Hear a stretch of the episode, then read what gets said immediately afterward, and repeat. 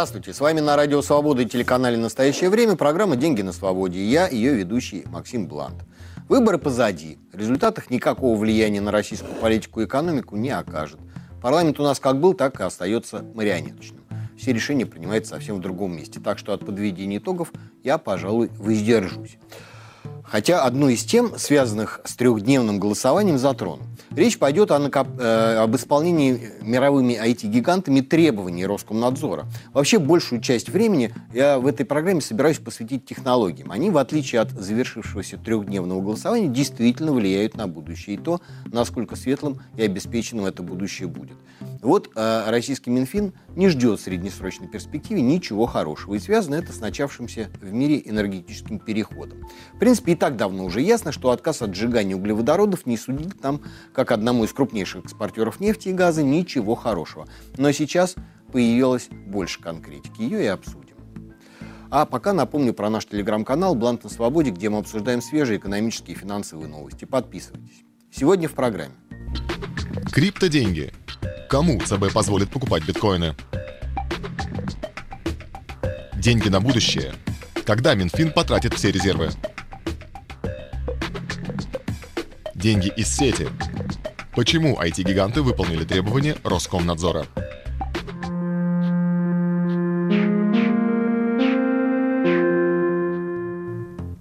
Начну, как обычно, с пары новостей. Сегодня они не слишком приятные. Впервые за 10 лет цены на гречку в российских магазинах превысили 100 рублей за килограмм. Это следует из опубликованных данных Росстата за август.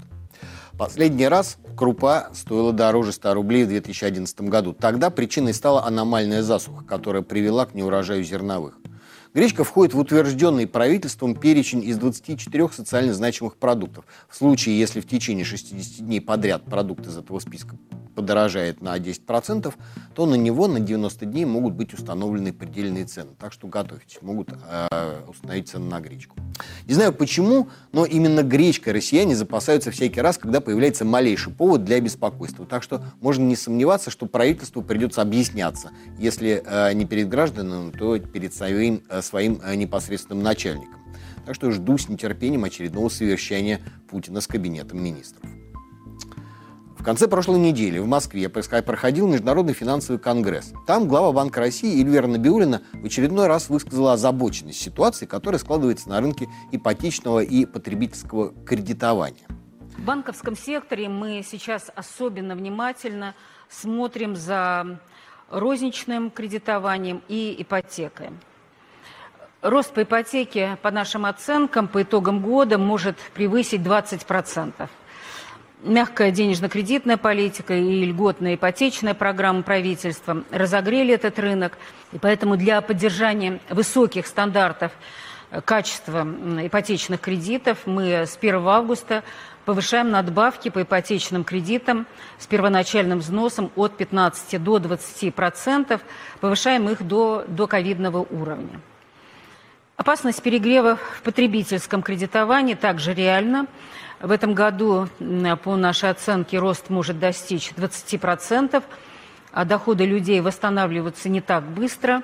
И если не принимать мер, мы можем получить и социальные риски, и риски финансовой стабильности. Поэтому мы снова вводим в действие макропруденциальные меры. Мы возвращаем на допандемийный уровень надбавки коэффициентам риска. И я хочу сказать, если рост в этом сегменте не замедлится, мы будем увеличивать надбавки. Итак, кризис закончился, и ЦБ снова начинает закручивать гайки. Кредиты и ипотечные, и потребительские станут еще дороже. Но это еще не все. Видео, которое вы только что посмотрели, это фрагмент выступления главы ЦБ на пленарной сессии. В ходе же одной из специализированных дискуссий Набиулина заявила, что уже этой осенью банкам могут установить лимиты на выдачу розничных кредитов. Эта идея высказывалась еще до пандемии. Сейчас Центробанк к ней вернулся. И тянуть дальше явно не намерен. Глава Комитета по финансовому рынку Госдумы Анатолий Аксаков заявил, что закон, расширяющий инструментарий ЦБ, депутаты нового созыва могут принять уже в осеннюю сессию. И это может оказаться еще одним серьезным препятствием между клиентом банка и кредитом. Сложности возникнут даже у вполне состоятельных людей с подтвержденным доходом и безупречной кредитной историей. Есть риск просто не успеть до того момента, как банк исчерпает свой лимит. Представители экономического блока часто жалуются на низкий уровень финансовой грамотности наших людей. И все пытаются нас с вами как-то от чего-то защитить. Например, от кредитов. Но вот что любопытно. В августе россияне взяли в банках рекордный объем необеспеченных займов. По подсчетам компании Frank RG, за месяц граждане оформили более 2 миллионов потребительских кредитов на сумму почти в 650 миллиардов рублей. То есть люди прекрасно понимают, что если не занять у банка сегодня, завтра это сделать будет сложнее и дороже. И чем больше Набиулина говорит о надувшемся пузыре, с которым собирается бороться, тем сильнее этот самый пузырь и надувается те, кто еще размышляли занимать или копить, думать перестают и идут в банк.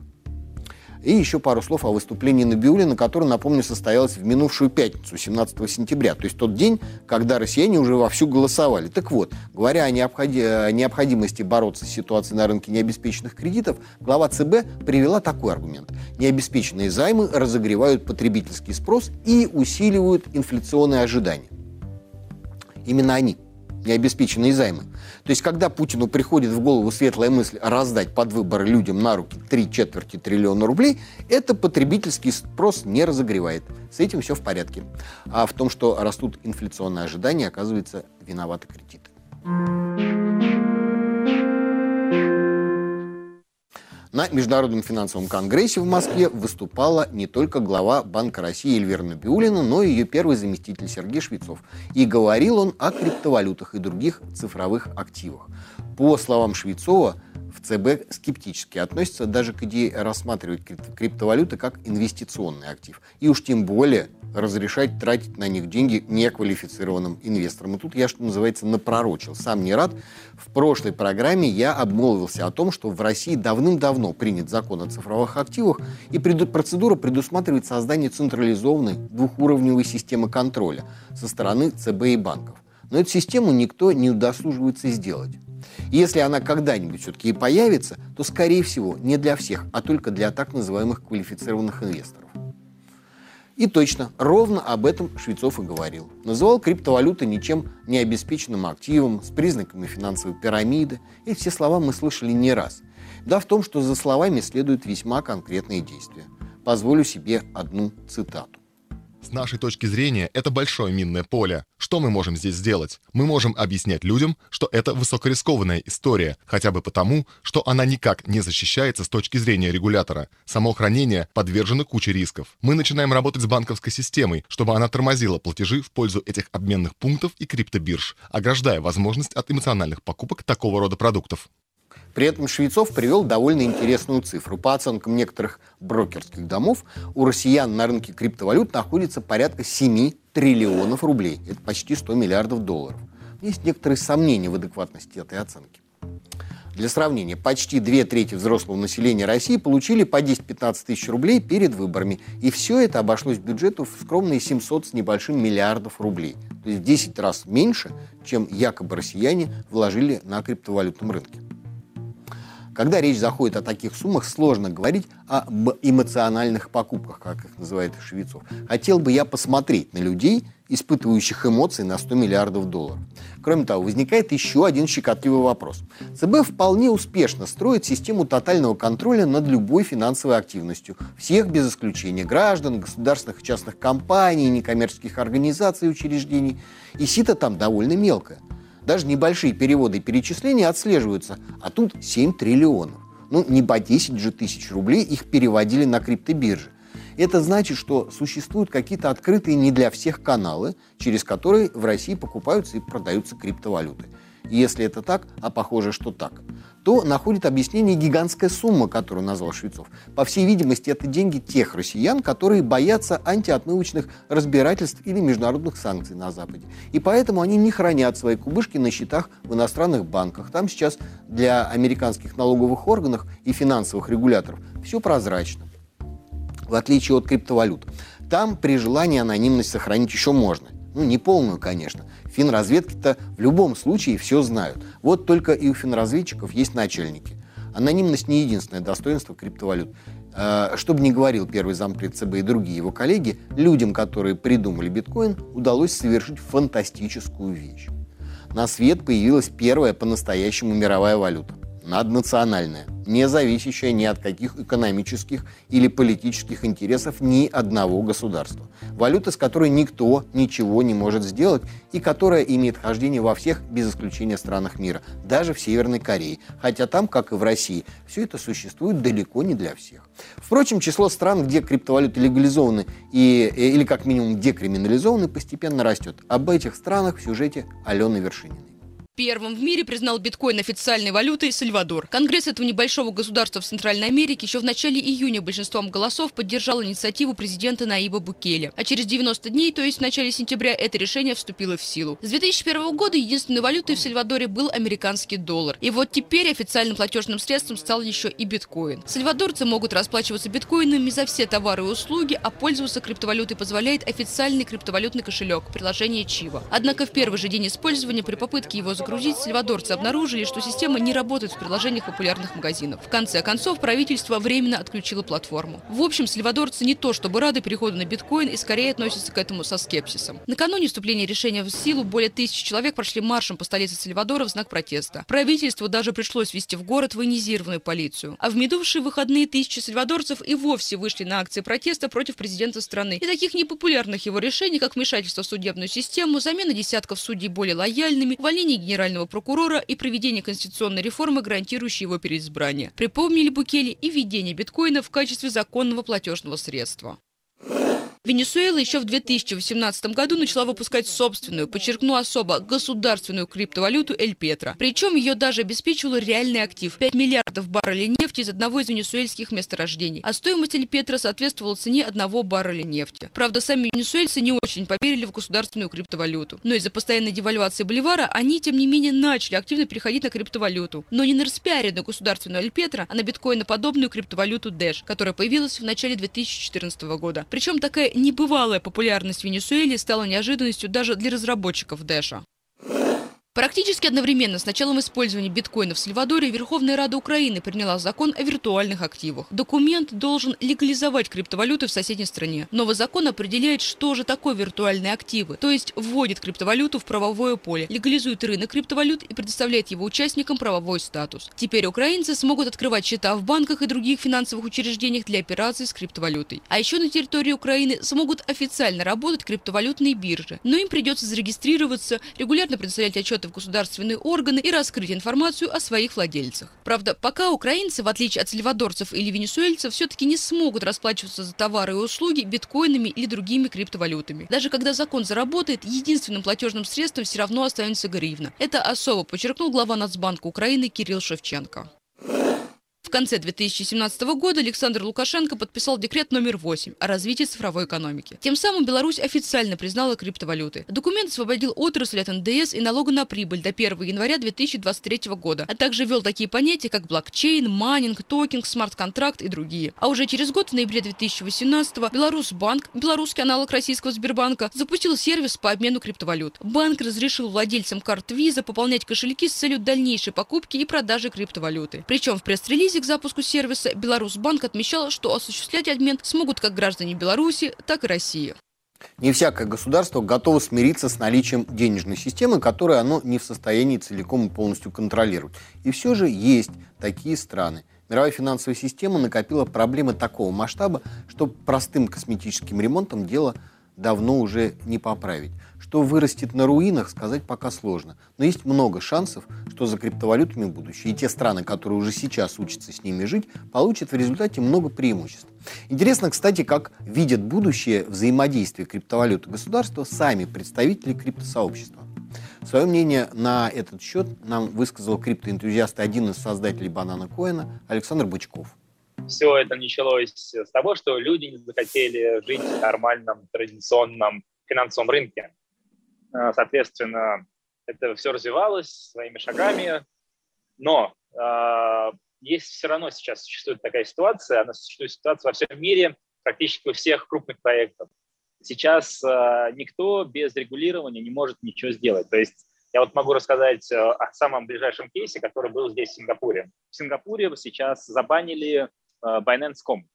То есть э, полностью закрыли домен Binance.com э, и предупредили всех, всех пользователей Binance.com, которые сидели с Сингапура, о том, что их больше не могут обслуживать. Но Binance Сингапур работает.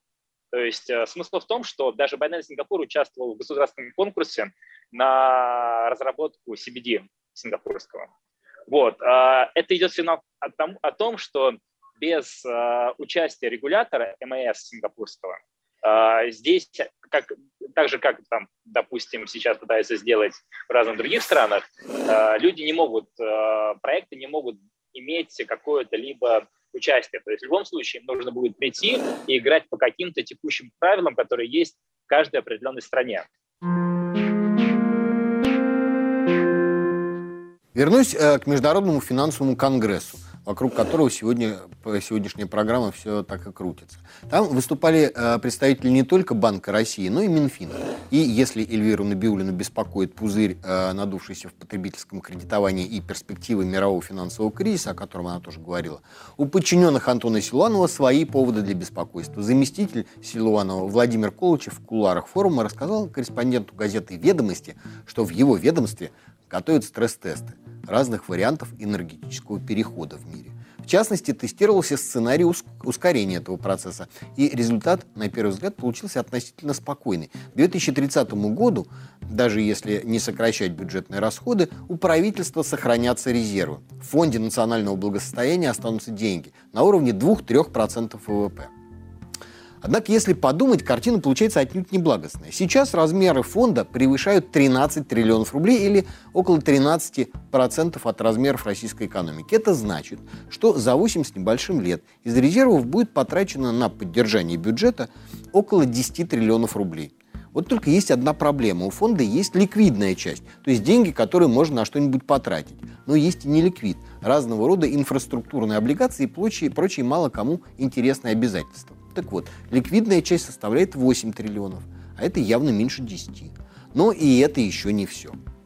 Совсем недавно Силуанов заявил, что правительство уже в этом году начинает тратить ликвидную часть фонда, ту, которая превышает 7% ВВП. И главное, есть на что. У одного только министра обороны Сергея Шойгу грандиозные планы. И БАМ с Транссибом реконструировать, и новые города, и миллионники в милую его сердцу в Восточной Сибири построить. Тут никаких резервов не хватит. Один БАМ чего стоит. Между тем, э, крупнейшие экономики мира, ставя перед собой цель перейти к углеродной нейтральности, действительно э, действуют э, очень настойчиво и решительно. И планы год от года все амбициознее. Процесс, как и опасаются в Минфине, ускоряется. В том, кто какие цели перед собой ставит, разбирался Артем Радыгин. Надоело оплачивать бензин по 60 рублей за литр? Переезжайте в Европу. Там к 2035 году машины на дизеле и бензине запретят. Страны Большой Семерки планируют к середине 21 века стать полностью климатически нейтральными, то есть вместо угля, газа и нефти использовать только энергию солнца, ветра, воды и биомассы. К 2035-му страны Евросоюза планируют перестать выпускать автомобили на бензине и дизеле. По дорогам, возможно, еще будут ездить бензиновые машины, которые доживут до того времени. Их не запретят, просто не станут продолжать выпуск. По всей Европе каждые 60 километров построить заряд зарядки для электромобилей, а каждые 160 километров заправки для машин на водороде. К этому времени 40% всего электричества страны Евросоюза должны получать из возобновляемых источников энергии. Некоторые страны уже достигли этих показателей. В Дании 56% энергии получают из альтернативных источников, в Швеции больше 50%, в Германии 47%. Чтобы поддержать реформы деньгами, европейские власти планируют ввести дополнительный налог на импорт. Если предприятие импортирует на территорию Евросоюза продукт, который произвели в стране, где экологические налоги на производство ниже, чем в Европе, то импортер доплатит за этот товар столько, сколько заплатил бы за производство в Европе. США, Германия, Великобритания, Япония и Южная Корея в ближайшие 4 года планируют сократить потребление нефти с 41,5 барреля в день до 40 а к 2030 году до 38 баррелей в день, еще через 10 лет до 32. Чтобы в ближайшие пять лет ускорить темпы озеленения экономики, страны Парижского договора выделят 500 миллиардов долларов. Вписаться в безуглеродную экономику хочет и Китай. По данным шотландского исследовательского агентства в области энергетики WoodMac, такой переход обойдется Китаю более чем в 5 триллионов долларов. В основном из-за того, что придется закрыть или переоборудовать новые теплоэлектростанции, которые еще не окупились. Чтобы поспевать за Европой и Западом, Китай увеличит долю атомных электростанций с 2% до 10% и сделает ставку на возобновляемые источники энергии. А раз речь зашла о Китае, то эта страна в последние 5-6 лет лидирует в мире по вводу в строй солнечных электростанций и строительству ветрогенераторов. Причем лидирует с большим отрывом. После подписания и ратификации Парижского соглашения по климату власти Поднебесной действительно делают все, чтобы создать у себя зеленую энергетику и перевести транспорт на электричество, а заодно избавить страну от необходимости платить за импортные нефть и газ, которые получают, сами понимаете, из какой страны. Тут самое время вспомнить, что грандиозные планы есть не только у Сергея Кожугетовича Шойгу, но и у Игоря Ивановича Сечина. А, причем у Шойгу-то они хоть в Восточной Сибири, там и жить вполне можно. Сечин же полон решимости осваивать место, месторождение на арктическом шельфе. И даже выбил себе под это многомиллиардные налоговые льготы. И забавно, конечно, что в Минфине сначала эти многолетние льготы утвердили, а потом пошли считать, что будет с бюджетом, если цены на сырье упадут, а объем экспорта драматически снизится. С другой стороны, Силуанова понять можно. Поди-ка ты не утверди Сечину льготы глазом моргнуть не успеешь, как составишь приятное соседство бывшему коллеге-министру Алексею Улюкаеву. И раз и разговор свернул на большую политику в ее российском исполнении, самое время поговорить о том, что происходило вокруг очередных парламентских выборов.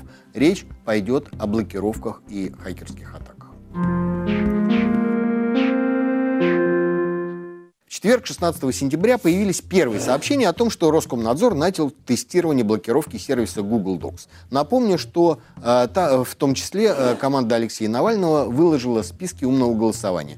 Э, у клиентов МТС и Мегафона по всей России стали возникать проблемы с заходом в Google Docs, а в Петербурге аналогичные сложности возникли и у клиентов Теле2 э, все уже начали готовиться к очередному раунду борьбы российских цензоров с IT-компаниями начали вспоминать безуспешные попытки оградить россиян от э, тлетворного влияния Telegram. Однако уже на следующий день стало известно, что Google и Apple согласились выполнить все требования российских властей, удалили все, что их просили удалить, заблокировали все, что им предписали заблокировать.